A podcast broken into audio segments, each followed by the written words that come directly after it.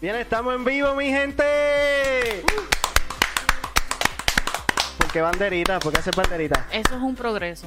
Es un progreso. Sí.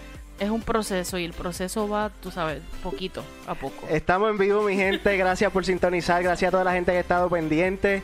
Este, no podemos comenzar sin darle las gracias a Dios el día de hoy por permitirnos llegar a ustedes, por permitir llevarnos este mensaje y que se haga su voluntad en todo momento, que cada palabra que salga por nuestras bocas salga del corazón de Dios. Yes. Así que, mi gente, hoy tenemos dos invitados. Ya lo habíamos anunciado en el flyer. ¿Puedo aplaudir ahora? Sí, a mí me gusta aplaudir para los invitados. Ay, qué linda, ¿viste? Ella nunca aplaude en el principio, pero apl- aplaude para, para los invitados. Así que siéntanse especiales. Es que al principio es como awkward, es rarito. Porque no hay nadie. Eso es como que me siento que estoy aplaudiendo por nada. ¿No? Bueno, mi gente, hoy tenemos este como invitado a Raúl aquí a mi lado. Raúl ya había estado con nosotros anteriormente este en uno de los podcasts que era ¿Por qué ve el suicidio, suicidio como como- solución? Yes. Este, un podcast bien interesante de nuestra primera temporada, así que lo pueden buscar por Spotify, Facebook, este, Periscope y todas las plataformas digitales básicamente. Y también tenemos al pastor Peter. Rivera de Bendecido, Holy Movement. Church. Eh, la primera vez Mi de primera muchas. vez, sí. Esperamos Amén. que sea la- de muchas. Amén. Hey, ¿Cómo te sientes, Peter? Me siento bien, este, estamos eh, muy contentos. Contentos ya. Ya lo que resta son dos semanas para la llegada de mi primer retoño. Así Yeah. que estamos entre feliz, pero a mí me había asustado. Ese que tiene. Es normal. es normal, fíjate. Pa- pasé por eso hace poco. Pero te acostumbras, fíjate. No, yo, yo espero. Él dice eso ya porque ya, ya, ya lleva siete meses en esto. Exacto. Ya se cree, ya se cree que ya. Raúl, ¿y tú? ¿Sabe? ¿Cómo estás? Bien, gracias a Dios, de verdad. Le, le llevo un poquito más de ventaja a, a- a todos ustedes. pues. ya, llevan 14 años de- del, del- del más, del más pequeño, ¿verdad? Pero se sobrelleva, se sobrepasa. Eh, Se- día a día, día a supera. día. Sí, día a día, día a día es un reto, fact- pero cosas lindas Fun pasan. fact, esto pasó sin querer queriendo y básicamente ca- Peter y Raúl son casi familia, Eso son es así. familia. Somos familia. Es So, esto pasó sin querer queriendo, obviamente Dios lo quería así. Amén, Eh, amén. teníamos otra persona invitada, esa persona no podía. Cuando hablamos con Peter, Peter dijo que sí. Después de un momento yo estoy durmiendo, no estaba como acosta y le digo a Javi, a todas estas yo creo que Peter y Raúl son familia. Y me dice, oye, sí, es verdad, porque Stephanie es sobrina, de, Marieli. de mi esposa. Exacto. Y que, y que a Peter Raúl. también fue random porque yo salí de, de ayudar en un lugar y cuando estoy saliendo por la carretera me encuentro a Peter y me dice, ¿cuándo me vas a invitar? Y yo, pues quiero ir el viernes. Y yo dije que sí, sabes que al otro día, mañana es baby shower. de- de- de- Mira, y eso de- me acordé, yo ayer, yo, diantre, el baby shower de, de Stephanie lo va a matar. Lo- Stephanie, no lo mates por nosotros. Dije que sí. Y para colmo llegan y los mandamos a subir a un tercer piso y está Stephanie con nosotros. Sí, sí. Arrastrarla. literalmente. el dito.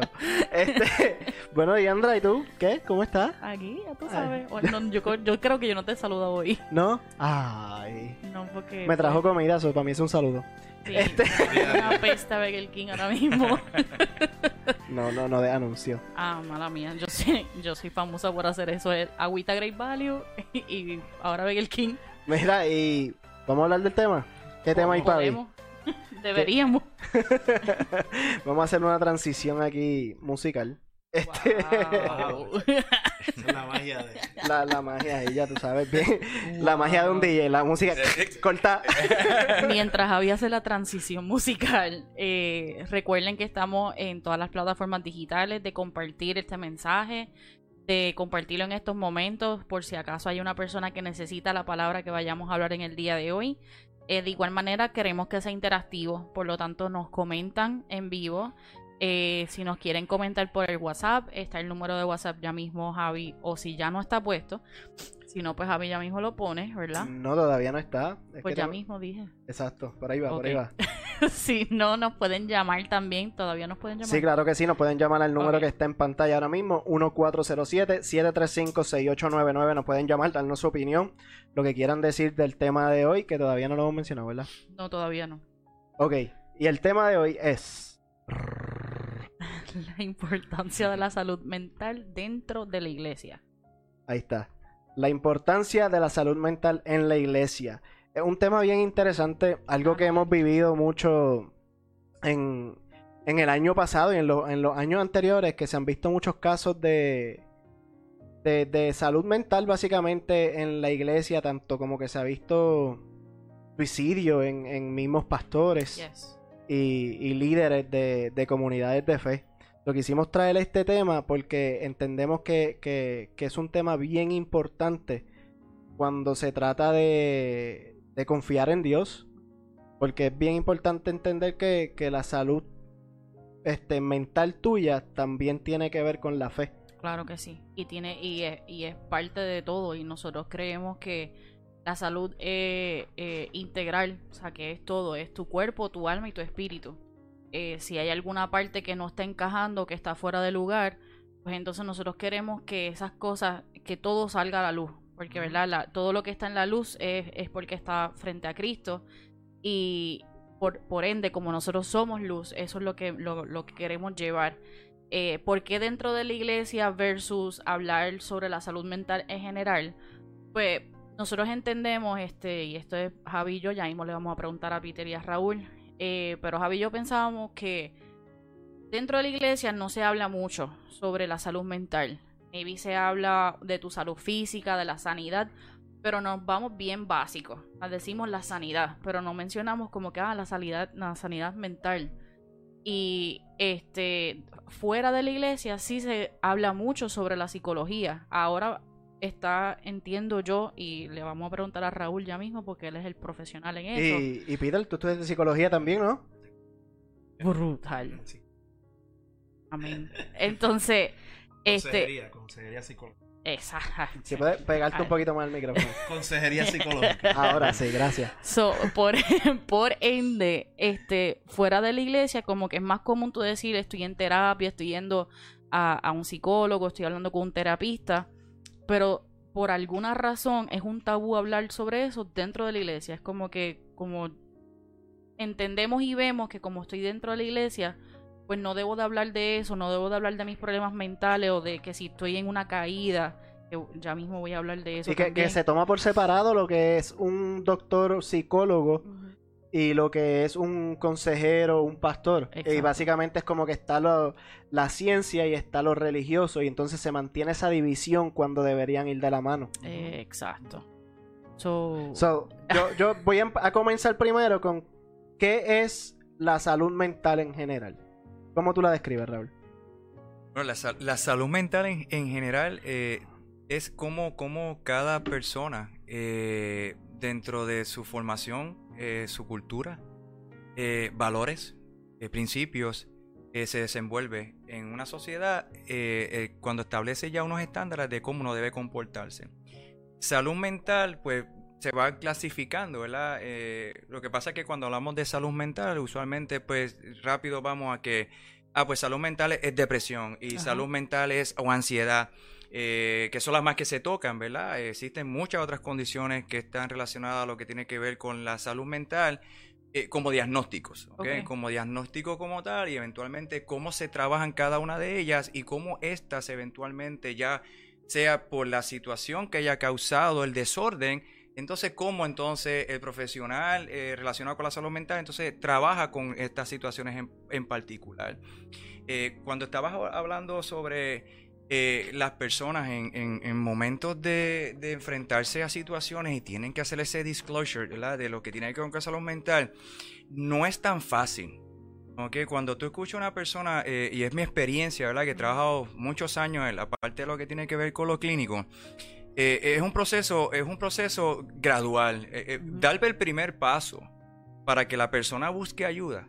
¿ok? Ujú. Eh, y, y- y que le digan, pues la familia dice, mira, entendemos que las cosas no están funcionando, como que algo está pasando, y entiendo que tú tienes que ir a buscar ayuda, e- eso nada más, y entonces uno, ¿verdad? De, la- de las de siete situaciones que puede causar que una persona, ¿verdad? Entre otras muchas más, que, que se le haga complejo Yep. buscar la ayuda, ¿verdad? Y esto también se transfiere en otros aspectos. ¿verdad? Y Ujú. lo sabemos entonces de la vida eh, eh, de la persona que empieza a buscar dentro de, de lo que quiere eh, sanar Exacto. en la fe. iglesia, Pero no significa que cuando pasa por las puertas de esa iglesia, eso, es- esos 7, 8, 10 ¿verdad? Eh, situaciones que, que pueda presentar esta persona como bloqueo, no se quedan en la puerta. Entran, Claro, con, la- eh, entran con él allá Ujú. también, el dentro. Y, y, no- y es un proceso, es un proceso gradual en donde la persona, cuando te lo dice es porque ya ha pasado, porque ya se siente más tranquilo, porque ya ha, empezado a ver que hay unos cambios en Está su- consciente. consciente, ¿ok? Hay un, hay un, ya un nivel de conciencia y un nivel de aceptación también que es bien importante, porque si no hay un nivel de aceptación en la que sí yo necesito buscarle esta ayuda, es más complejo para la persona eventualmente que bloquea, se pone aparte y no, hace ese dis- Peter, ¿y, y tú? ¿qué, qué me dirías de lo que es la salud mental? ¿Cómo la ves? Inclusive también como pastor, ¿qué es eso que tú ves? a definir la salud. Cómo poder, eh, la forma en la que pensamos, sentimos, accionamos. Una persona con una buena salud va a ver la vida de una forma diferente, una forma Si puedes, pégate un poquito el micrófono acá que no está saliendo. Él te va a regañar toda la noche, Peter, Ok. tranquilo. Tengo que quedarme aquí entonces. aquí. Sí, sí, de- El problema es que yo soy pentecostal y los pentecostales se mueven de aquí.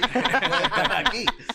Eh, no, pero la, la, la, la salud mental yo la puedo de la forma de en que los- nosotros pensamos, sentimos, tenemos nuestras conductas y estaba diciendo hace unos segundos atrás, una persona que tiene una buena salud mental verá el mismo escenario de una perspectiva diferente a una persona que está enferma mentalmente. Y, y no tan solo podemos limitar la salud mental a un aspecto eh, negativo, sino también a un aspecto positivo. Eh, y, y la realidad del caso, eh, hablando de una perspectiva como pastor de iglesia, que la iglesia necesita tener una buena salud mental precisamente porque trabajamos con gente que está viviendo problemas que no son solamente espirituales. Y es algo que a mí me gusta enseñar al liderato de la iglesia, a la gente cuando uno le- les habla en consejería, que la iglesia eh, en, en este caso ha querido demonizar los problemas de salud mentales y eso nos lo ha enseñado que eso se, se, se sana con oración, con Biblia y ayuno. Y la realidad es que es un complemento, un proceso de sanidad. Claro. Pero yo no puedo, yo no puedo. Y, y ese y es el problema. Te voy a decir cuál es el problema. Y lo voy a decir de una perspectiva como pastor. La gente, cuando es un suceso difícil, le responsabiliza el suceso al diablo para no, para no enfrentar la realidad. Exacto. Para no- Para no hacerse responsable. a ver la depresión como un demonio y no como una experiencia que se han ido adjudicando y se han ido uniendo en experiencias pasadas del individuo, del hermano, de la hermana de la iglesia. Entonces, eh, eh, eso es un demonio. El demonio de la depresión no es un demonio.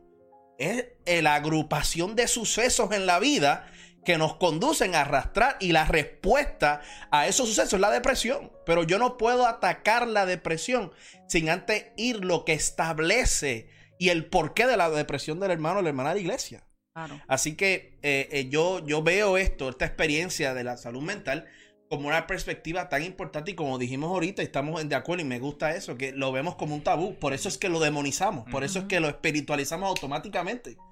Eh, eh, ¿Cuántos pastores, ah, eh, como dijiste Billy al principio, cuántos pastores se han suicidado? ¿Sabes? ¿Cuántos, ¿Cuánta gente conocemos que, que hablamos pastores líderes que automáticamente con el ojo clínico de nosotros ya sabemos, Sabemos. Que, que hay una situación de salud mental? Entonces uno se lo dice y eso es como, como, como, como mentarle la madre a la persona. Y disculpa el lenguaje, disculpa el lenguaje, pero ya te ponen la X. Yes. Porque, Exacto. entonces, no, no, no, yo, yo es que Dios me tiene en victoria. Es que no todo el tiempo nos sentimos en victoria. Claro. Es- eh, eh, y hay que tener mucha precaución. Y, y- Y si, si fuese así que estuviésemos todo el tiempo en victoria, el mismo Jesús dijo pasar esta copa de mí. Ujú. O sea, y si él lo dijo, siendo él, ¿cuánto más nosotros? O sea, nosotros somos creados a su imagen y semejanza, eso lo- no nos cansamos de decirlo. Pero el, el tú de, con lo que tú estás diciendo, el, el decir, ah, no, yo siempre, yo estoy bien, yo estoy bien, yo estoy bien, por eso es que pasan estas cosas. Porque llega el punto en que tú te aglomeraste tantas cosas, no quisiste hablarlo, no quisiste trabajarlo, que va a llegar un momento en que te va a llegar tanto la, la, la agobia que pues puede terminar en un suicidio. Un- eh, claro, claro. eh, yo cuando estaba haciendo la maestría, mi especialidad fue el la prevención del suicidio en la adolescencia. Entonces, como lo hice, lo hice en una... Y lo estoy diciendo para que vean cómo Dios trabaja las cosas. Claro. Lo hice en una universidad cristiana, pues me obligaron a dar la espiritualidad, no tan solo irme a un sentido, sentido eh, clínico. Y, y se des- descubrí tantas y tantas cosas de tanta gente que asiste a la iglesia con este espíritu de que yo todo lo puedo y todo lo soporto, cuando realmente estamos quebrantados. Yes. Y Jesús en un momento dado nos enseña que hay que amar a Dios con toda nuestra alma, con todo nuestro ser y Ujú. nuestra mente. Yes. Entonces no podemos llegar a la altura del amor hacia Dios cuando tenemos una mente... Ujú. O sea, no podemos llegar a la comprensión del amor de Dios aun cuando a veces apenas comprendemos. No estoy hablando de que tenemos que entender a Dios en todo. Pero para valorizar la obra de Cristo en la cruz, tenemos que tener una mente sana. Exacto. Entonces, eh, eh, y para dejarle, para dejarle, eh, eh, muchos pastores enfermos, entonces la interpretación que se le da a la palabra se le da de una mente enferma. Y eso es lo que están Y impartiendo. eso, eso es lo que se está impartiendo, que Y- con, con- es un mensaje corrompido. Exacto, exacto, porque cuando tú vas a interpretar la Biblia eh, eh, desde la experiencia pastoral, tú tienes que unir lo que tú, tú has vivido y lo que has pasado. Entonces, un pastor en depresión, un pastor en una crisis, un pastor, es difícil que interprete la Biblia desde una perspectiva de sanidad. Entonces, yo no estoy diciendo que cuando uno está pasando por una crisis de, tiene que dejar de predicar, tienes que tener una mente clara, una mente saludable, una experiencia emocional de salud. Exacto. Eso, eh, y me, me gusta por dónde lleva el tema, porque es lo que yo estaba hablando con Raúl anoche, estábamos discutiendo el tema. Y, y es precisamente sobre, sobre, ¿cómo te digo? Se me fue. Este, En cuestión de, de la, de, la, de, lo, de cómo se establece en de eh, cómo, cómo, eh, eh, cómo eventualmente la fe juega una tan importante que es lo que estábamos eh, Billy y yo en la noche. eh, he estado cogiendo ¿verdad? en, la iglesia a la cual me congrego, Casa de Pan, eh, un nuevo discipulado. muy bueno. Y, y es bien interesante porque cuando, cuando Billy me llamó eh, para dejarme verla, para invitarme nuevamente al podcast y era sobre la salud mental, eh, es interesante que también en nuestra iglesia también estamos, ¿verdad? Trayendo un discipulado que se relaciona bien directamente con, Con con el este tema. ¿verdad? De, ahora mismo el último, estamos hablando mucho sobre las emociones, ¿verdad? Como lo físico, como lo emocional. Pues, eh, el espíritu del, del hombre y el espíritu de Dios, ¿verdad? Claro. Entonces, ¿cómo armonizar cada una de estas cosas? Y estamos hablando sobre eso mismo, como dice el pastor Peter. eh, tenemos que tener, tenemos que reconocer, para nosotros poder hacer y llegar y reconocer lo que Cristo hizo por nosotros, definitivamente tenemos que estar en una línea, tenemos que estar en un balance, tenemos que estar sincronizados a lo que es Cristo como tal. Claro. Si tú no tienes los elementos, porque eh, tenemos que ver una cosa, eh, eh, las enfermedades de salud mental eh, tienen su nombre porque sí, no es porque sí, es porque Exacto. realmente pasa, hay una condición, hay un diagnóstico, hay un proceso en el cerebro, hay unos neuroquímicos que se desbalancean y eso produce un- una conducta, produce una, una sintomatología. Y eso hay que trabajarlo, ¿sabes? Y, y como dice el pastor Peter, ¿sabes? Han demonizado en ocasiones, entonces quieren curar eh, la, la depresión, no, porque eso es un demonio y lo que tenemos que hacer con esto es orar con esta persona y ponerle la mano sobre la persona. Tenemos que conocer un poquito más porque no le voy a quitar de que personas puedan ser atacadas porque hay un enemigo que está Claro. pendiente, ¿verdad? De cómo destruirte cuando más tú estás en estos caminos. Pero tenemos que estar conscientes de que hay situaciones de vida de las personas. Claro. ¿ok? En un mundo tan intenso, un mundo tan dinámico, un mundo tan cambiante. En un mundo que ahora mismo estamos siendo tan impactados por todo lo que tiene que ver por las redes Las redes sociales. Eh, ahora tenemos un nuevo virus y todo este tipo de cosas. Eh, Mira, ah, estamos ahora mismo eh, en una situación bien intensa en donde nosotros en la iglesia, seguro que le va a pasar al pastor Pito, no sé si le está pasando, eh, con todo esto que tiene que ver con lo del virus nuevo. O sea, Ajá. esto va a causar no solamente la preocupación de que me voy a enfermar, sino de que económicamente, o sea, Ujú. vamos a empezar a recibir personas y decir, ya me acortaron días de trabajo. O sea, y todo esto empieza a, a- a influenciar, trabajar. a trabajar en, en- en la salud mental de cada Las persona. Entonces, eh, correcto, y cómo lo trabajamos. E para- incluso ya la ansiedad de muchas personas de que no pueden encontrar suplido.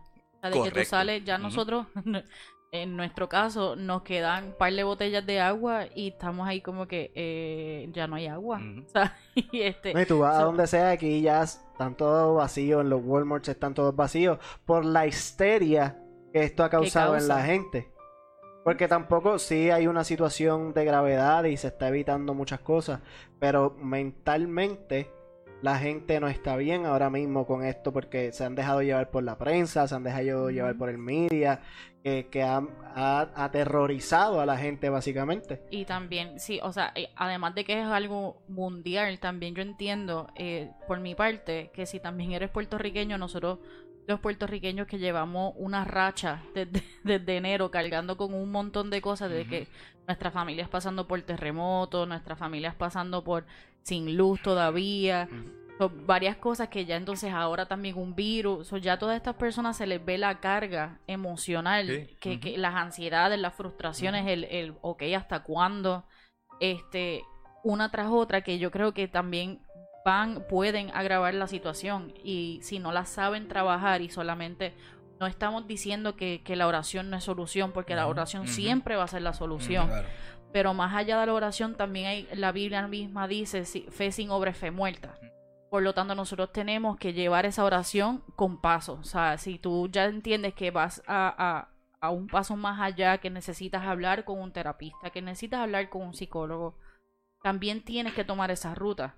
Este, y queda de parte de los líderes de la iglesia y también, o sea, de los pastores, el liderazgo completo, ver y notar esa, esas oportunidades. eso, eso es lo que quería preguntarle a Peter ahora, como pastor y consejero de una iglesia, ¿cómo, cómo en qué punto tú reconoces que una persona necesita ayuda eh, de, de psicólogo, de doctor? Bueno, eh, eh, como pastor, uno rápido llega una persona nueva a la iglesia, uno hace, la- uno hace el, el- el acercamiento, ver cómo está, eh, cómo se siente. Y obviamente, a, a mí en mi experiencia como práctica pastoral, a mí me gusta sentarme con ellos, ir a su casa. Pasa, yo ir a su casa, yo veo su entorno. Ya yo, ya yo puedo familiarizar dónde o cuán, si está bien sucio, si está regado pues ya uno comienza a ver su forma de vestir, su forma de actuar. Viene el pastor a la, casa, vamos a ver ¿sabes? Yo lo hago desde una perspectiva, y que bueno, si hay hermanos de la iglesia que están viendo esto, pues, les Ya el amo- pastor los evaluó amo. completamente, by the way. Claro, pero eh, eh, yo voy a las casas no tan solo para orar por ellos, sino para ver las condiciones que Claro. Las condiciones de vivencia también habla de la salud de la Yes. persona.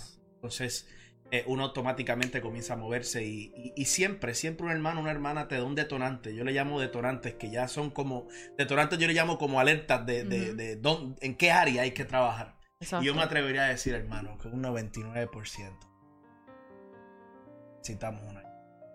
Es- no podemos esta carrera. Esta carrera no se puede.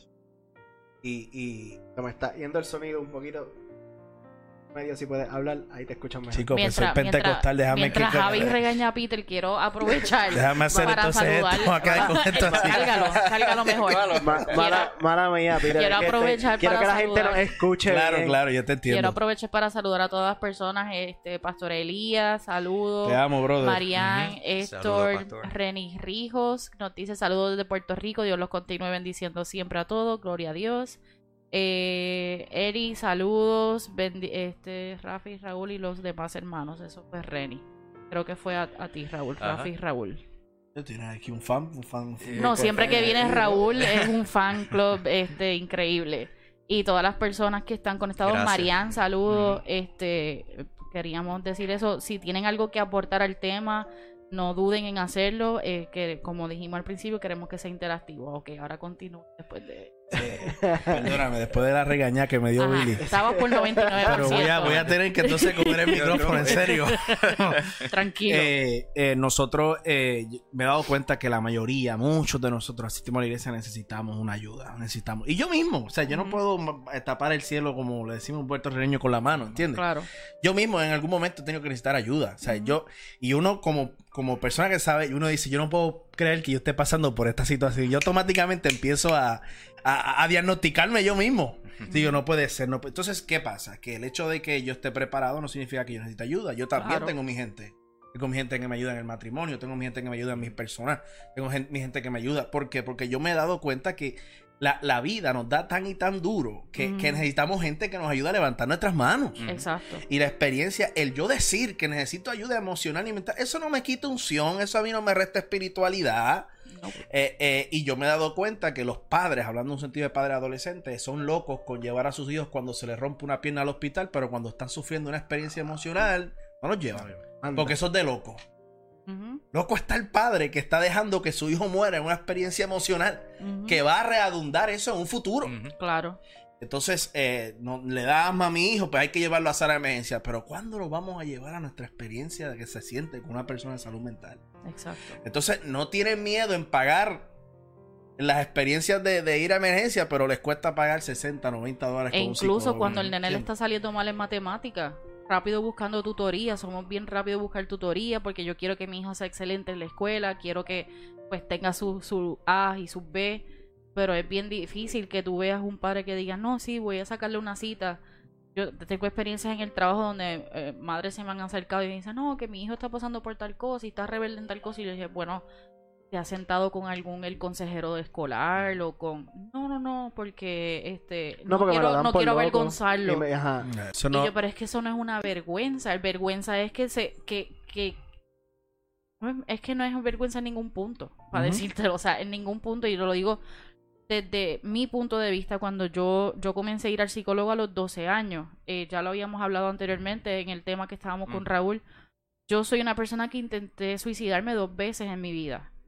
Y si no hubiese sido por un psicólogo, que esa fue una ayuda, ¿verdad? Inicial, sabrá Dios lo que hubiese pasado, porque en algo me ayudó esa, esa terapia. Eso sí, y es algo que, que deseo tener en claro. A mí algo que me gusta, y ahora, ahora que sé de Peter también, pero de Raúl, es que Raúl siempre ha promovido el que la ayuda psicológica tiene que ser ligada con lo espiritual. Si lo hacemos una desligada de la otra, siempre va a faltar algo. Y eso fue lo que pasó en mi experiencia, por lo menos que cuando yo dejé de ir a un psicólogo fue el día en que la psicóloga me dijo, tú eres una suicida y por lo tanto siempre vas a ser suicida algo en mí no encajó con eso. Y yo era joven, yo tenía como algunos 16 años cuando eh, me dijo eso, 15, 16 años. Y yo recuerdo que yo, ayudaba este retiro de jóvenes y yo en ese momento decía como que, pero es que eso no me hace sentido porque si Dios me quiere a mí y tengo un llamado, no me hace sentido que toda la vida yo voy a seguir pensando que me quiero suicidar, que me voy a matar, porque entonces ¿cuál es el fondo de seguir aquí viva? Por eso es que pasó una segunda vez porque yo tuve eso en, en la, parte de atrás de mi mente estaba esa semilla sembrada de que, ok, como ellos en algún momento va a salir, pues en algún momento va a pasar. Ya esa segunda vez, esa vez fue que realmente a mí se me apareció Jesús para decirme, no, o sea, esto no es. Y ahí fue que yo tuve ese encuentro y que pude pues salir de ese pensamiento.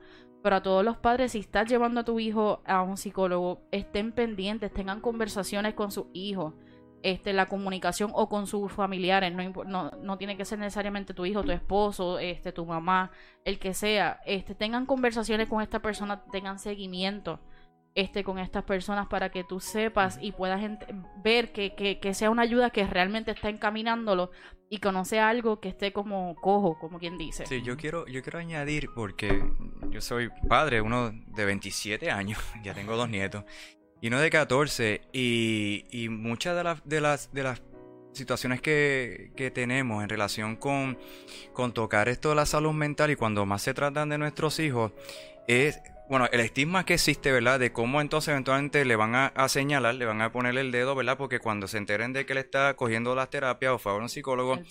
Pero yo creo que más que eso es cómo los padres, dentro de las expectativas que tienen como padres, en relación con sus hijos, porque todos los padres queremos que nuestros hijos sean súper brillantes, claro. los baby geniuses, eh, que no van a padecer de ninguna condición física, que no van a, no van a llorar, que nadie me les va a hacer bullying, tú sabes. Pensamos que nuestro niño va a ser, y eso, y eso, es, eso es natural. Nosotros queremos unos hijos saludables, sanos, inteligentes, pero muchas veces pasan cosas en el camino que alteran ese proceso.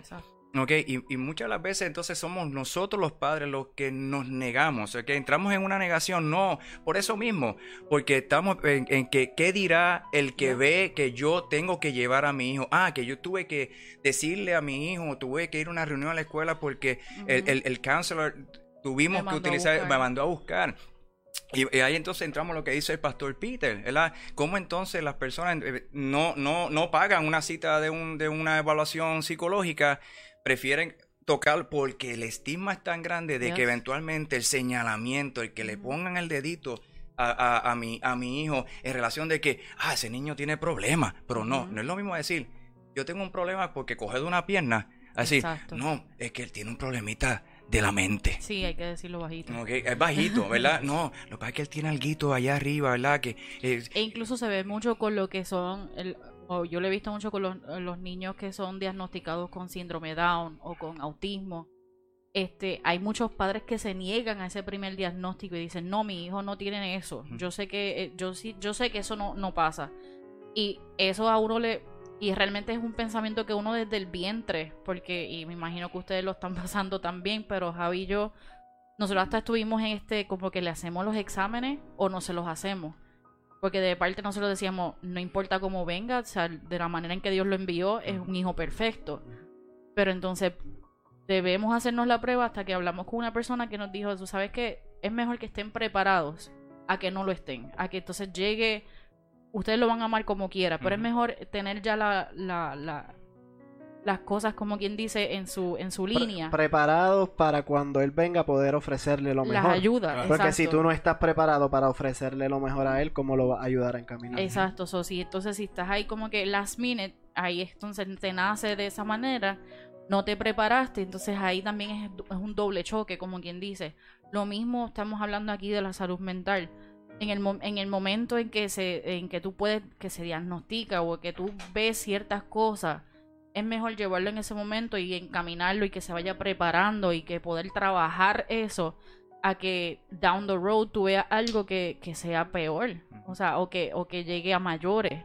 Yo, yo entiendo que todas estas personas que son bastante jóvenes, que son los shooters, tú los ves que son jovencitos, nenes de 18, 20, 25 años, y tú los ves que, que van a un lugar a, pues, a matar el que esté. Y obviamente es porque tienen un problema que nunca se trabajó a lo mejor, o que se comenzó a trabajar y se dejó, o que no hubo aceptación, este, diferentes cosas que pueden suceder en ese caso. ¿En, qué punto, Raúl? Porque sabemos que pues uno de tus temas y de las cosas que tú haces es conectar lo espiritual con, con lo, lo, psico- lo- Ujú, lo- psi- psicológico. Eh, lo psicológico. Estoy como trabado hoy. Estoy bien trabado. este, conectar lo mental con lo psicológico. ¿En qué punto? lo mental con lo espiritual. Exacto. Lo mental con lo espiritual. Estoy bien trabado. Estoy bien trabado.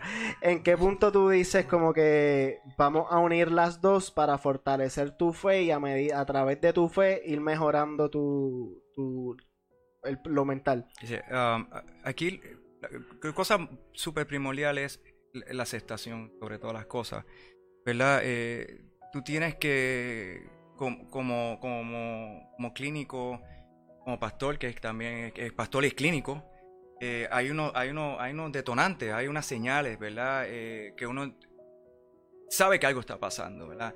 Uno tiene que, aquí envuelve mucho lo que tiene que ver con la, con la, con, con la sensibilidad, eh, con amor, cómo hacerle ese approach, cómo traerle a esta persona, ¿verdad?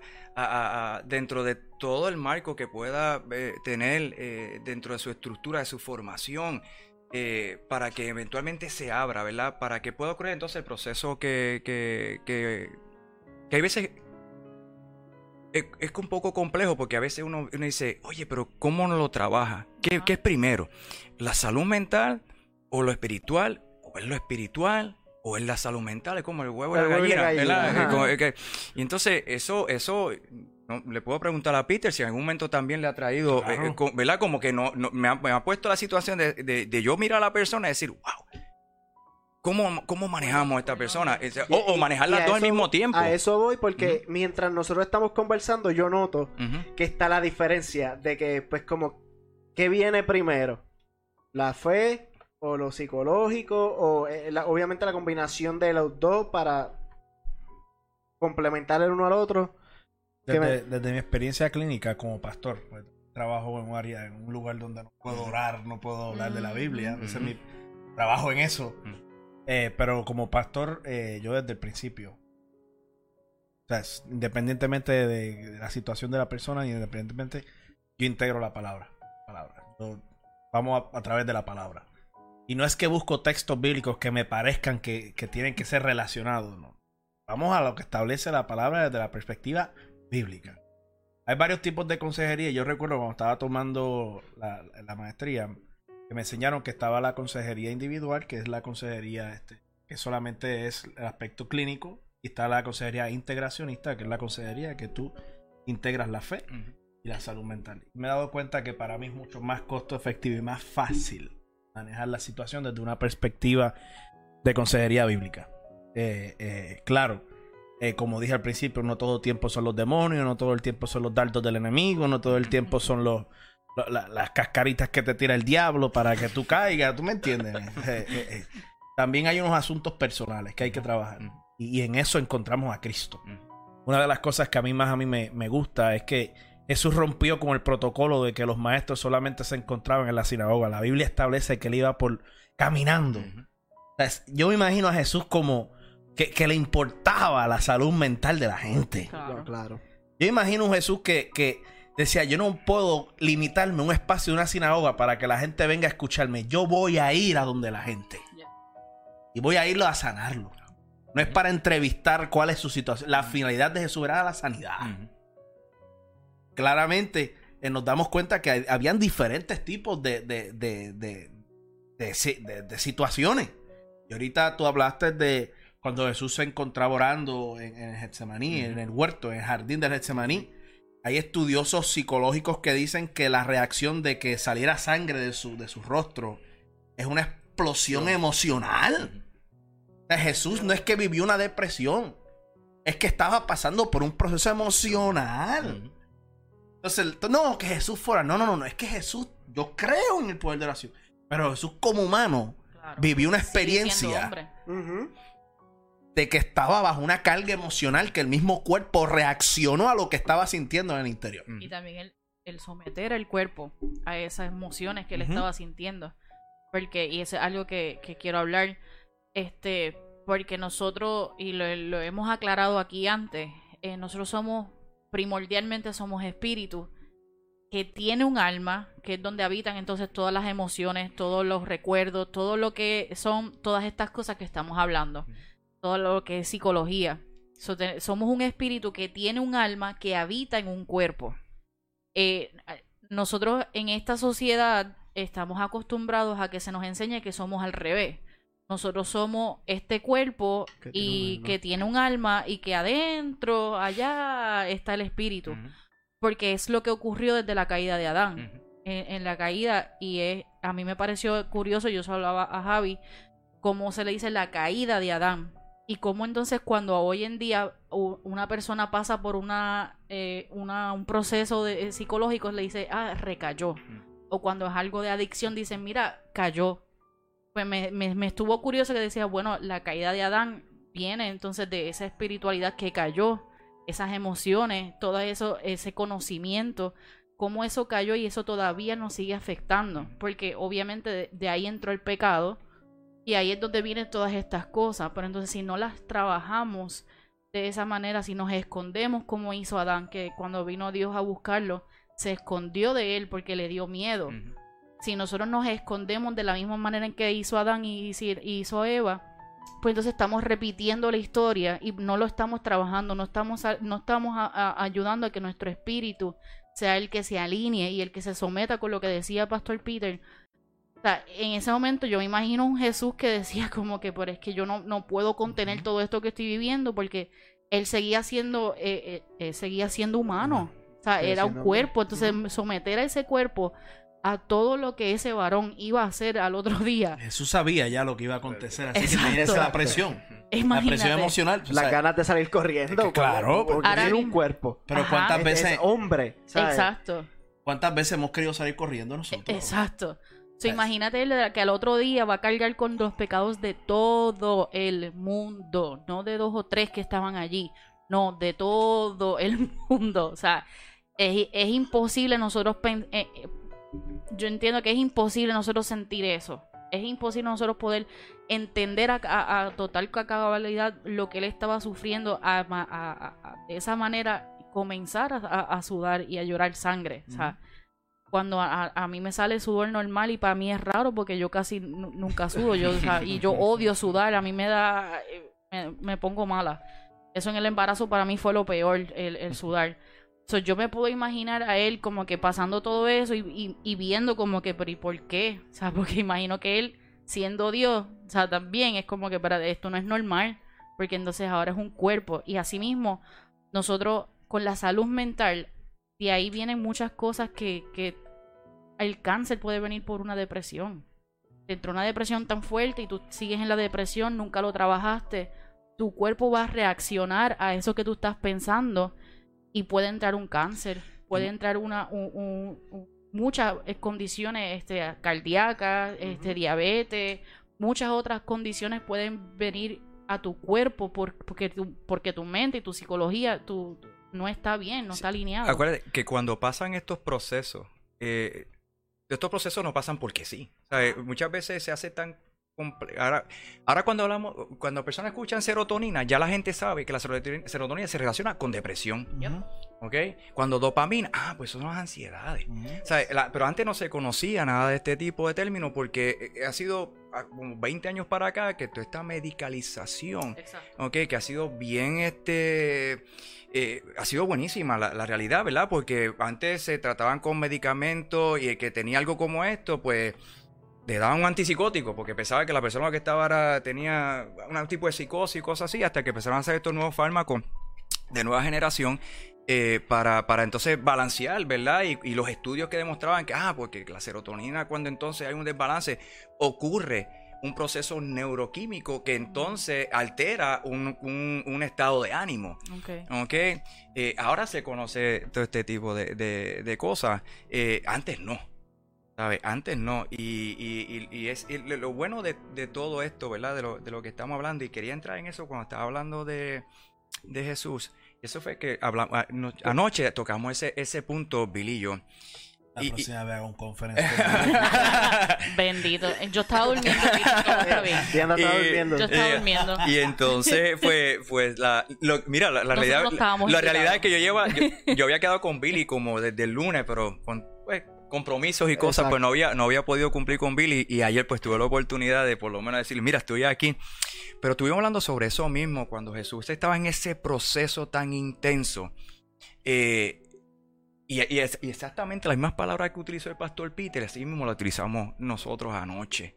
Y esa- eh, todas esas emociones, todo eso que él iba a sobre, que tenía que sobrellevar, ¿ok? Cargarlo el pecado del mundo, saber que iba a ser azotado, que iba a ser crucificado, Señalado. señalado, escupido. todo ese tipo de cosas. Y en el tema, en lo que estamos hablando, Billy, es cómo llegar al proceso, al punto en donde Jesús, a pesar de que sabía todo eso, y a pesar que sintió en su humanidad, en ser hombre, 100% hombre, decir que no sea mi voluntad, que sea tu voluntad. Y ahí, y ahí entonces cuando yo integro lo que es lo emocional con lo espiritual, ¿cómo llegamos a ese, a ese balance? ¿Cómo llegamos entonces en cuando ya nosotros podemos pensar y decir, yo tengo unas situaciones de vida, porque yo soy ser humano, ¿ok? Yo no estoy exento de que no me deprima, yo no estoy exento de que no me dé ansiedad, yo no estoy exento de que me dé coraje. ¿Ok? Ahora, ¿cómo yo balanceo eso en mi vida y al, para, a- con la finalidad de eventualmente no, no eh, eh, afecte mi relación, mi conexión con el espíritu, con, mi, con eh, mi espíritu, con el espíritu de Dios? Exacto. ¿Ok? Ahí es donde yo quiero llegar. Ahí es cuando yo digo, ¿sabes qué? Yo acepto tu voluntad. Ahí es cuando digo, yo puedo tener nuestra tristeza, pero yo no puedo permitir que esta tristeza me tire para atrás, para donde, de donde yo estaba. No, yo tengo que confiar en que yo tengo un Dios todopoderoso. Yo tengo un ejemplo de un Jesús. Y ahí es que uno cierra los ojos y dice, Jesús, ¿sabes qué? Yo lo creo. Yo creo que yo lo puedo hacer. Y ahí me sujeto a la y fe. sujetarte a la, eso, eso mismo iba, sujetarte a la fe. Este, porque en ese momento, en, eh, de- del ejemplo que están dando de Jesús, Jesús se podía echar para atrás en cualquier momento. Pu- pero se agarró tan y tan fuerte de- del Padre, se agarró tan y tan fuerte de su fe, que él, que se haga su voluntad, como estaba diciendo Raúl, que se haga tu voluntad en cualquier momento. La fe. Perdona que te interrumpa. No, dale, mete déjame, déjame coger Ese- el ese- ese- esa es la técnica de esto. Ah. Interrumpir a los La fe yo lo veo como en la lupa o el filtro que te hace ver la, la- la vida cristiana. Si tu fe no está cimentada en una realidad, tú verás la vida cristiana como una irrealidad. Y lo voy a traer un ejemplo más fácil. El mismo apóstol Pablo dice que la fe viene por qué? Por el Por. Entonces nosotros en momentos de dificultades eh, eh, le prestamos más atención a cosas que nos destruyen que a cosas que nos reconstruyen. Es parte, esto es, esto es, ¿sabes? No, como la consejería de la calle. Eh, eh, Exacto. ¿Sabes cuántos exacto. consejeros hay por ahí? No, chacho, brother. Eh, eh, y nos damos cuenta, nos damos cuenta que si la fe viene por el oír y lo que yo estoy escuchando en un proceso de crisis es destrucción, es muerte, no esperes que mi fe crezca. Yeah. Porque estás, mata- estás, estás llevando tu fe a la hoguera, a la- al matadero.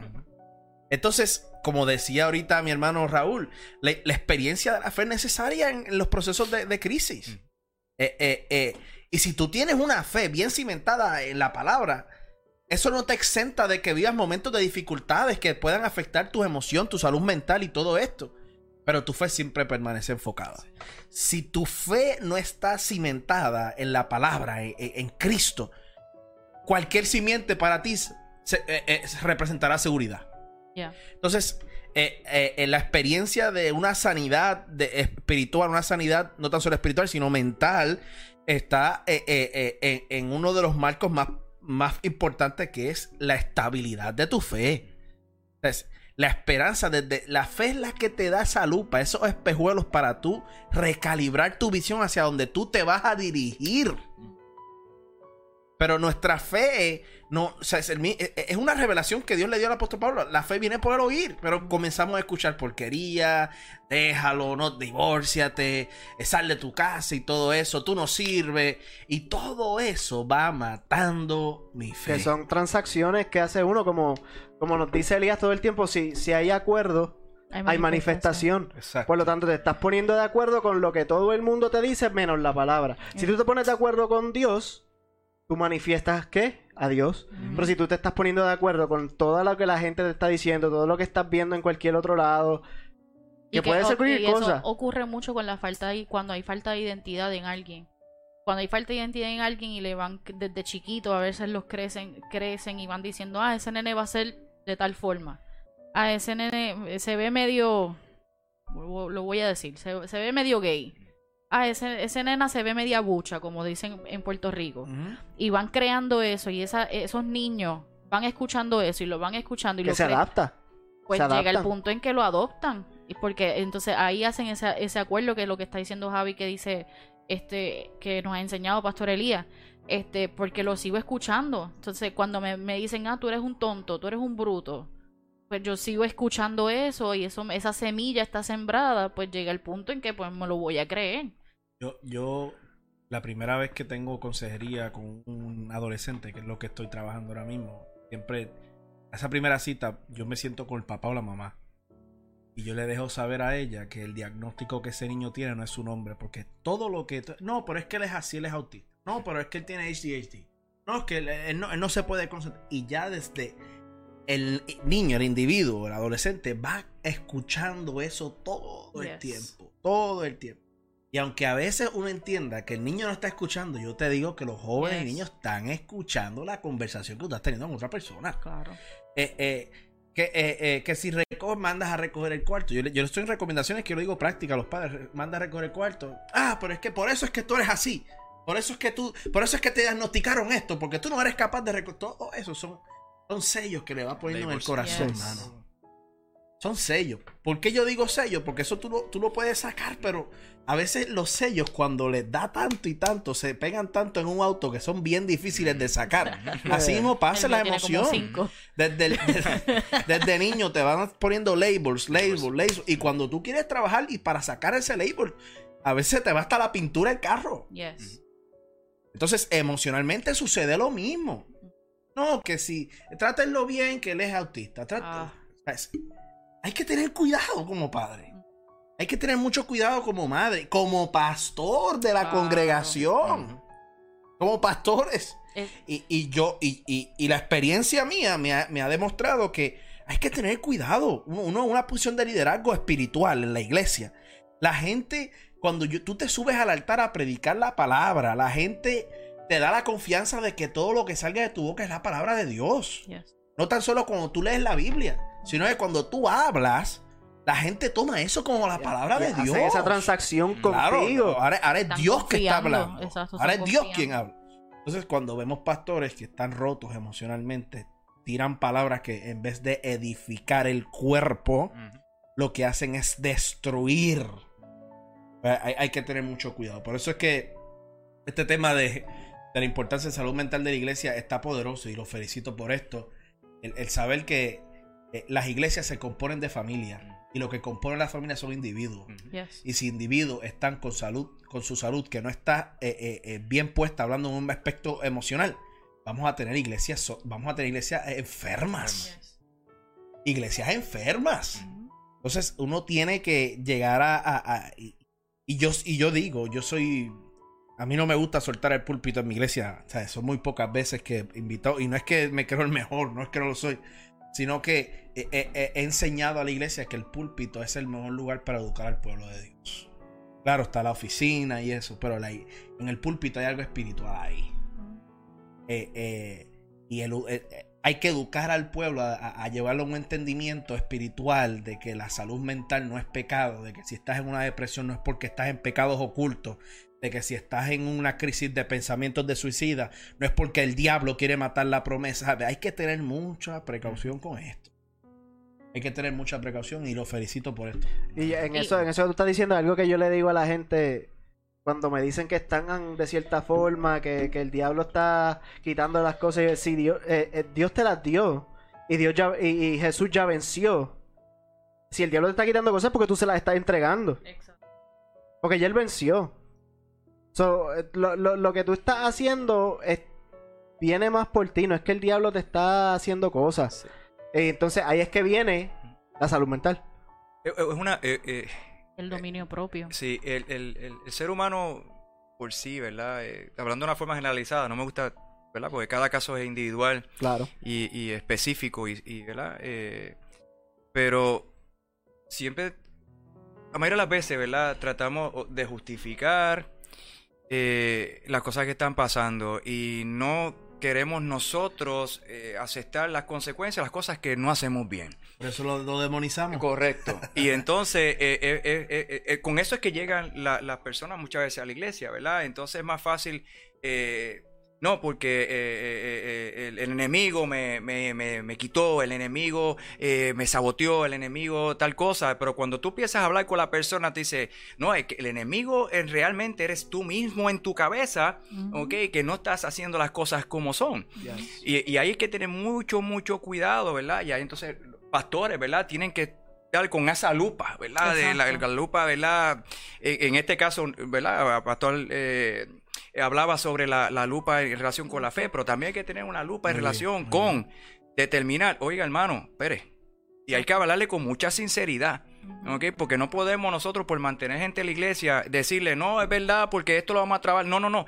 Es que la situación que ustedes tienen en la vida no tiene que ver ni con el enemigo, ni tiene que ver con Dios, porque o le facturamos al enemigo o le facturamos a Dios. Claro. ¿ok? Pero no nos facturamos a nosotros, que somos los causantes de lo que está pasando. ¿ok? Y hay que muchas veces eh, confrontar con amor. ¿Verdad? Hay que tener mucho, Yes. con mucha sensibilidad. Yo creo mucho en la sensibilidad. Yo llevo 20, casi 3 o 24 años trabajando en la salud mental. Y yo he visto de todo. Mm. De todo, ¿ok? Desde paciente, personal, profesional, de todo. Y algo que no podemos perder en ningún momento. Profesional de la salud mental, profesional médico, maestro, cualquiera del profesional que de una forma u otra se relaciona. Tenemos relación con seres humanos. Es la sensibilidad. Yes. Pero cuando hay que confrontar a una persona, hay que confrontarlo, porque en nada edificamos, en nada ayudamos en crearle falsas expectativas a una persona cuando realmente la persona es la que es la responsable de lo que está pasando, porque cuando eventualmente se dé cuenta de que lo que está pasando es por la culpa, entonces va a venir en contra suya a decirle, ah, Exacto. pero usted me mintió, usted nunca me señaló. Usted nunca me dijo tal cosa. Y yo le estaba echando el- la culpa al enemigo. Estaba con una pelea con Dios. Y en ese, en ese intercambio es tiempo que se pierde. Yes. Es un corazón que se sigue deteriorando. Es unas emociones que se siguen deteriorando. Y, se- y- y por ende se va complicando. Me gusta que eso que, que traen ambos, este, porque es muy importante como líderes de, de iglesia y como pastores, Mm. que no excusemos ciertas cosas, que no digamos, ah, no es que eh, es que esta persona es veterano y pues vivió unas cosas y por lo tanto hay que, hay que tener cuidado, tengan cuidado con él. No es que tengan cuidado, es que qué tú estás haciendo para que entonces él sea una persona completa. Porque queremos que, que llegar a la meta final, ¿verdad? Es, es que todos lleguemos, pero que todos lleguemos completos. No es que todos lleguemos a media. Entonces, que no es, no es hacer excusas, es eh, lo que ustedes dicen de, de ver esos detonantes. Y quería preguntarle, ¿qué tipos de detonantes que le pueden decir a si hay algún eh, personal de, eh, de iglesia que esté conectado, que se vaya a conectar eventualmente? ¿Qué detonantes ustedes han podido ver que ustedes recomiendan sean esos como alerts que las personas puedan ver y puedan, este, si lo ven en alguien, puedan estar en, en alerta para que puedan entonces eh, ayudarle. ¿Qué, qué, qué tipo de detonantes ustedes pueden mencionar que han podido ver que, que son importantes que tenemos que tenemos pendientes? Hay muchas variables para eso y me, me, me da temor decirte Sí, estos son, este, porque hay miles de variables. Yeah. Eh, pero eh, una, per- uno puede identificar a una persona, una persona que gusta estar aislada sola, solo, una experiencia de, sea, es estar sola, la aislación de la timidez y, y, y que conste, el ser tímido no significa que tú tienes un problema de salud mental, eso es parte de una personalidad. Pero eh, pues la, la, la timidez, eh, la- el, perdón, el, el aislarse, aislarse, el, el temor a, a las figuras de autoridad. Eso, Sí. eso, eso, eso, eh, ahí yo he visto gente en mi iglesia o el que le tiene miedo a hablarle, hablarme a uno. Eh, y, y porque uno, porque tú eres el pastor. Yo, Pero, pero está bien. Yo soy el pastor. Entonces, cuando uno ve que en su casa se le inculcó unos respetos a las figuras espirituales y, y, ¿sabes? Y, eh, hay que tener mucho cuidado con eso. Eh, eh, obviamente, eh, hermanos que se sientan. eh, ahí- bueno, estoy hablando de un aspecto pastoral. ¿está Claro. Claro, aspecto de la claro, vida de claro. la iglesia. Eh, matrimonios que se sientan en sillas diferentes, no les gusta adorar. Y yo respeto eso. Uno hace el acercamiento, si no, ok, está bien. Que me gusta adorar acá, ok, ya. Eh, eh, una persona que todo el tiempo esté pasando el altar por el mismo problema. O sea, Yo como pastor identifico eso así. Yes. O sea, el domingo pasado pasó al altar. Otro domingo pasa al altar. Otro domingo, cuando uno le pregunta, no, es que estoy pasando por. Ok, está, seguimos orando. Pues sigue y sigue. Es de continuo. Pues obviamente, Ya uno sabe, ya uno sabe, uno sabe eh, eh, eh, que algo, algo está pasando. Así que no me atrevo a decirte No, unas eh, cuantas eh, están eh, detonantes así, porque es que eso, eso decirte es Yep. un embudo. Embudo. Que entonces Exacto. Sí. me- Sí, me puede eh, matar.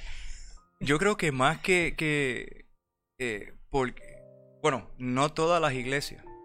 No todas las iglesias tienen, mejor que sí, ¿verdad? Pero cuentan con un pastor que, que, que tiene, ¿verdad? Estudios en psicología. Tengo estudios en psicología. No, no todas las personas tienen la posibilidad de experiencia eh, los estudios para poder eh, explicar. Hay cosas que son obvias y son obvias, que tú no necesitas ser un profesional de la salud mental, que Ujú. simplemente se Para darte expresa cuenta. para darte cuenta, ¿verdad? Yo estoy en, en la línea, podía tocar la- la- de, de las dos líneas, ¿verdad? Eh, eh, eh, desde la perspectiva como tal de, de- del pastor eh, Peter, ¿verdad? Que lo presentó desde, desde el aspecto pastoral, Yes. pastoral como tal. Eh, yo lo puedo eh, llevar desde la perspectiva tanto como líder del ministerio que, que, que- que- que estamos, ¿verdad? Mi esposa y yo, en el área de los servidores. Y, y el aspecto también, pues ya profesional. No quisiera hablar ah, como menciona el pastor porque pues, podrían ser tantos. Yep. Ok, cada persona es, Es un mundo literal. ok, y, y expresan sentimientos y emociones de, de diferentes formas. Como dice el pastor, desde una persona que no te a ti, que sea tímida, posiblemente es, intro- es introvertido, no necesariamente es que es un problema, es simplemente que su formación fue así. Yes. Ok, que tiene espacio para eventualmente poder mejorar. Claro. Claro que sí. ¿Ok? Yo creo que más que, que detonante, yo creo que mi, mi sugerencia, ¿verdad? Bueno, estoy aquí en la posición de dar consejos en este momento. Mi sugerencia es que cualquier eh, persona que, que asista a la iglesia que asista, que tenga la necesidad, que tenga, que tenga una situación, que identifique, ¿ok? Que identifique qué- a qué persona puede dirigir su, su, su situación. Ok. ¿ok? Que tengan mucho cuidado. Yo siempre recomiendo que empiecen por una jerarquía, ¿verdad? Porque los, los pastores acá tienen mucho trabajo, Yes. ¿ok? Yo no quisiera que si tengo 10 personas, las 10 personas fueran donde el pastor. ¿ok? a, a, a, traerle, porque... Que, que cada iglesia tiene su support system. Exactamente. Básicamente. identifica, pregunta, mira, eh, ¿con quién yo podría hablar? Yo sugiero a cualquier persona que no se quede con esos sentimientos, con esas emociones. Si estás yendo a la iglesia, es porque estás buscando de algo. Exacto. Yes. Ok, la mayoría de las personas que van a la iglesia, por no decir todas, están buscando, están buscando de Dios. Pero estoy seguro porque tienen situaciones de vida, que quieren arreglar, que quieren buscarle un espacio diferente, un espacio que tiene mayor aceptación que decir, tienes que ir a buscar ayuda en la clínica de salud mental, que es más complejo. ok. En una iglesia se abre a... Por eso es que tenemos mucha más gente en la iglesia. Y que hay distintos ministerios que te ayuda a esto, porque ahora mismo gente que tenga problemas y por ejemplo está en un ministerio de matrimonios por decir algo, o sea, ya se reúne con ciertas parejas que están pasando a lo mejor lo mismo que le está pasando, exacto, o exacto. ministerios de hombres, ministerios de mujeres, donde cada cual tiene su situación y busca ese Pueden soporte conectar. y esa ayuda en esos ministerios y esas personas y de ahí se va determinando en dónde está ese caso, básicamente. Y, y déjame decirte, la experiencia congregación, que el Espíritu Santo me ha venido trabajando todo esto este mes, la experiencia congregación, la importancia de congregarse. Eh, eh, porque si yo estoy pasando por una crisis y yo veo a mi hermano que está pasando por una crisis similar a la mía, yo lo veo adorar a él. Eso a mí me activa una chispa espiritual Amén. en- en- Es así. interior que me Sí. dice, espérate, es que yo no me puedo quedar con los brazos cruzados. O sea, es- el, el- el- sentido de congregación no tan solo es para que haya un conglomerado de gente, es que tú puedas identificar gente que ha pasado por las experiencias que tú estás pasando y tú verlas adorar, tú verlas predicar, tú verlas enseñar, verlos danzar, servir en la iglesia. Eso sirve de alguna forma u otra de inspiración. Entonces uno comienza a identificar y ve a una persona y te da fuerza. Mm. Ve, escucha un consejo y te da fuerza porque pasó por una experiencia similar. Similar. Eh, eh, y, y- y me doy cuenta que cuando uno está pasando por una crisis, como muy bien decía mi hermano Raúl, eh, eh, a- llegar a la iglesia es un lugar extraordinario. Extraordinario. Porque la, la iglesia no tan solo se compone de un aspecto espiritual, también hay emociones que florecen en medio de los cultos. Yes. O sea, eso de que se paren los pelos es una experiencia emocional. Ujú. Eh, eh, eh, eso de que, de que me, me, me dé esa cosquillita en mí, es una experiencia emocional que juntamente se va uniendo a, la unidad de tu alma y el espíritu. Yes. Y, y la iglesia, junto con una buena consejería, una buena experiencia de, de, hacia- de ir hacia adelante en una salud mental, de fortaleza, es el, el mejor camino que podemos concebir. Porque fíjate, en un momento dado dijiste que la, la, la, la psicóloga, la persona que fuiste, dijo que tú seguirás siendo suicida. Eh, eh, eh, eso es, es- ¿Cuánta gente se ha, se ha creído eso? Ujú. Inclusive a lo mejor perdieron su vida por seguir creyendo. E incluso yo no había yo no había reconocido eso hasta que yo no fui a la iglesia que Pastor Javier en el altar él dijo cuando yo era adicto, a mí un psicólogo me dijo que un adicto siempre iba a ser adicto. Pasaron años de, o sea, estamos hablando de años de diferencia en cuando yo me doy cuenta que yo hice, anda, espérate, esto Sí. fue lo mismo que me dijeron a mí, esa era la semillita que estaba ahí encajada y por eso es que yo no llegaba al camino. Eso, eso, eso, y perdón que te interrumpa, es exactamente lo que hablaba el pastor Peter cuando te pegan los sellos. Yes. Cuando te dicen, que- yo le voy a ser bien honesto, yo he tenido diferencias con profesionales en relación con, con cuando etiquetan y cuando te ponen los labels en relación con lo que le pasó a Diandra con el suicidio y más aún con los problemas de, y los procesos de adicción. Eh, tú eres alcohólico, tú fuiste alcohólico, tú eres alcohólico. Eh, tú eres, eh, fuiste usuario de heroína, tú eres usuario Yeah. de heroína para toda la yo les puedo decir a ustedes, y yo no puedo ponerme yo como punto, eh, ¿verdad? En, en la, en la estadística, como, como que yo soy la excepción, ¿verdad? Pero yo soy un ser humano. Y yo he pasado por situaciones y procesos de eso. Y yo les puedo decir que cuando uno dice hasta aquí, es hasta aquí. Porque ahí es cuando se sincronizan las cosas como tienen que sincronizarse. Ahí es cuando uno llega, y ahí como dice el pastor eh, Peter, cuando uno se congrega, llega a la iglesia, cuando tú puedes ver que el hermano que está pasando por lo que tú estás pasando, pero está adorando, ah, porque ha llegado, en el- ha llegado ese proceso, ha llegado lo que hablamos ahorita cuando Jesús dijo, ya, yo sé que tengo que pasar por esto, pero tú sabes que Dios, yo acepto, hacerlo. Padre, tu voluntad. Yes. Ahí es cuando tú dices, tú sabes que yo fui eso, pero ya no lo soy más. Y ya di un paso hacia adelante y yo puedo danzar, yo puedo gritar, yo puedo cantar, yo puedo vivirme la presencia del Señor. ¿Ok? Todo es hasta cuando diga. No hay una excusa. Que, que cuando. Algo que yo noto mucho de las personas que han superado todo esto es que tan pronto se entregan a Dios en espíritu y en verdad, Dios empieza a hacer un orden en su vida. Claro. Entonces ahí es que van a ir superándolo porque él mismo es- está entregándote por completo a Dios y ahí es que tú estás decidiendo hacer su voluntad. Parte de hacer su voluntad es salir lo que estaba, todo lo que, todo tu pasado, todo lo que estaba. Quiero, muerto. hablando de, de- de orden, eh, quiero traerte una experiencia que a mí marcó mi vida cuando estaba estudiando la Biblia a nivel serio, no, no escuela dominical, yo fui a una universidad a estudiar Biblia.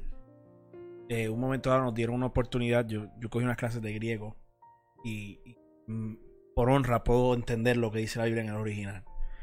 Y uno de los textos, cuando están hablando de los frutos del Espíritu, que es la paz, en griego es Irene. Eh, de hecho, cuando Jesús dice que la paz que yo doy no es como el mundo la da, en griego es Irene y, se, y se, se traduce a organización de vida.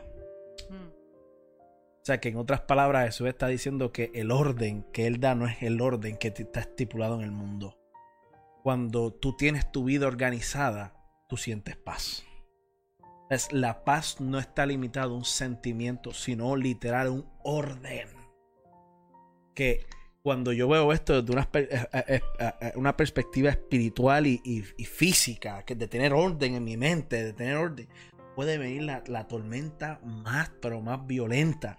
Pero como yo tengo orden, ahí se activa la paz, que no, no, no la paz que el mundo da, sino la paz que Cristo solamente Me da. acabas de revelar. Porque, o sea, estoy aquí como que, wow. Porque por eso es que entonces después en Filipenses dice la paz que sobrepasa todo entendimiento. Cuando tú cambias la paz, todo en cuan- orden. eh, el orden que sobrepasa todo entendimiento. Es, el mundo nos, nos intenta ordenar y lo que hace es desordenarnos. Correcto. Exacto. Pero cuando entra Cristo al juego de nosotros, y no es que nuestra vida es un juego, cuando entra Cristo a nuestra vida, viene a traer orden. Yeah. Por eso es que el orden que Jesús dio en el templo para aspectos físicos fue desordenar lo que estaba dentro. Cuando Jesús entra al templo que, deso- que, que revuelca las mesas, él, él ordenó el templo. Exacto. Pero de una perspectiva humana, él desordenó el templo. Exacto. Pero Jesús vino a ordenar. Mm. Y el hecho de que nosotros estemos organizados no significa que estemos desorganizados en un sentido espiritual. Mm. Entonces Jesús, a través de eh, eh, esa paz que el mundo te da, no, no es la que, no es la que yo, yo te voy a dar una mejor paz. Yo te voy a dar un orden. Que es un orden que va a ir más allá de tu aspecto de tener tu casa ordenada, sino tu casa ordenada en el espíritu. Amén. Cuando habla de tu casa, hablando del cuerpo. Así que eh, la experiencia de la paz se, se revela en nuestra vida tener un alma en orden, un cuerpo en orden y una mente en orden. Da, da en el punto del tema. Da literalmente en el punto del tema, pero cuando yo nosotros pusimos el tema la salud mental en la iglesia, ah, sí hablamos de estructura y traemos el punto de pastor, pero la iglesia eres tú. Y, y- y eso que estás trayendo, pues es, es literalmente lo que queríamos, lo que queremos traer con esto. Yo quería leer, este, Javi, de Marcos 7, 21 al 23, donde dice, porque de dentro del corazón de los hombres salen los malos pensamientos, los adulterios, las fornicaciones, los homicidios, los hurtos, las avaricias, las maldades, el engaño, la lascivia, la envidia, la maledicencia, la soberbia, la insensatez. Todas estas maldades de dentro salen y contaminan al hombre. Y esto es lo que estamos diciendo, o sea, nuestro corazón, que siempre dicen el corazón es lo más débil. Por eso es que Dios se encarga tantas y tantas veces en la Biblia de decirnos, guarda tu corazón, cuida tu corazón. Haz esto, ¿por qué? Porque nuestro cuerpo, que es donde está, ¿verdad? En- Entra el, el corazón, es lo más débil que nosotros tenemos. E- Esto, este caparazón de nosotros es débil, o sea, nuestras emociones son débiles. Por eso es que después eh, Elías creo que explicó esto en el podcast pasado cuando decía este eh, la palabra donde dice que eh, entra la espada y corta entre el alma y el espíritu es porque necesita hacer esa separación de que no, no te dejes llevar por tus emociones, déjate de llevar por el espíritu. El, el- el alma en griego es psiquis. Eso es el aspecto de, de- de pensar. Y, y para concluir, porque no quiero tomarles más tiempo a ustedes, eh, cuando en la Biblia se habla de corazón, es una unidad con la mente. Tú no puedes odiar con la mente cuando en tu corazón tú amas. Y cuando establece ahorita que estabas diciendo, Dianira, que el corazón es débil, eh, eh, eh, hay que cuidarlo, el aspecto de cuidar, es un, cuando, es un sentido también de nuestra mente. Yes. Jesús cuando dice de la abundancia del corazón a la boca, Él está llevándolo a un aspecto de que de lo que abunda en mi corazón, lo que yo soy en mi interior, es lo que mi mente va a pensar y analizar y decir. Yes. Entonces, eh, eh, pues, no separemos el corazón con la mente, porque tú piensas de acuerdo a lo que abunda en tu corazón. Yes. Tú ves la vida de acuerdo a lo que abunda en tu corazón. Tú hablas de acuerdo a lo que abunda en tu corazón. Así que en la Biblia el corazón es, el, es la base de los sentimientos, pero no tan solo eso, sino del proceso de razonamiento. Yep. Así que eh, eh, cuando tenemos un corazón limpio, tenemos una mente limpia. No podemos separar. Por eso es que dije, yo traigo siempre este ejemplo de que tú no puedes odiar con la mente cuando realmente en tu corazón tú estás amando. Es como cuando dicen, eh, te perdono, pero no olvido. Pues no, per- Pues no perdonaste. No Eso- perdonaste porque eso, tú eso no... está en la filosofía puertorriqueña. Una cosa es tú decir, yo perdono, pero aprendo de la situación. Otra muy diferente tú decir, yo perdono, pero no olvido, porque si no olvidaste, pues no perdonaste. Entonces no pasas ese, ese proceso que nos dice este Peter. Yo, yo creo que más que, que olvidar es, es que cuando te tengas que enfrentar nuevamente a la situación que te pasó o que perdonaste, tú tengas la capacidad de poder seguir moviéndote hacia adelante. ¿Verdad? Porque hay situaciones de la vida, claro, que, que no se olvidan. O sea, hay otras cosas que tú perdonaste y olvídate, ya aquí esto quedó y ya.